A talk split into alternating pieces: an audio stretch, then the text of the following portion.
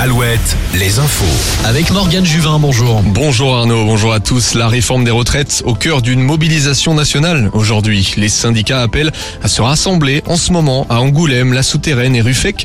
Cet après-midi, à Nantes, Poitiers, Niort et Angers, les syndicats veulent continuer d'interpeller le gouvernement. Emmanuel Macron a dit hier qu'il ne sous-estimait pas le mécontentement et qu'il restait à l'écoute. En Anjou, plus d'une centaine de chantiers sont à l'arrêt et 130 emplois sont menacés.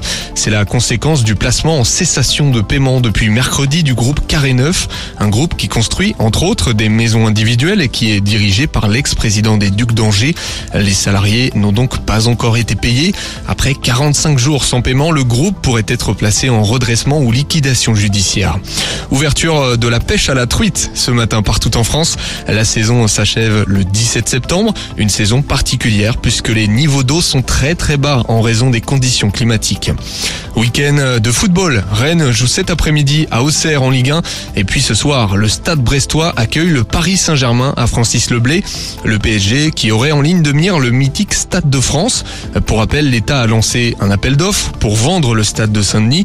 Le club de la capitale est candidat au rachat. Un stade estimé à plus de 600 millions d'euros. Autre possibilité pour le PSG, construire un autre stade à 4 km du Parc des Princes sur l'hippodrome de Saint-Cloud. On passe au rugby avec le retour du tournoi des Six Nations. Les Bleus traversent la Manche pour défier l'Angleterre cet après-midi à Twickenham. Autre déplacement des Bleus, cette fois en handball. Les tricolores affrontent la Pologne en qualification au prochain Euro.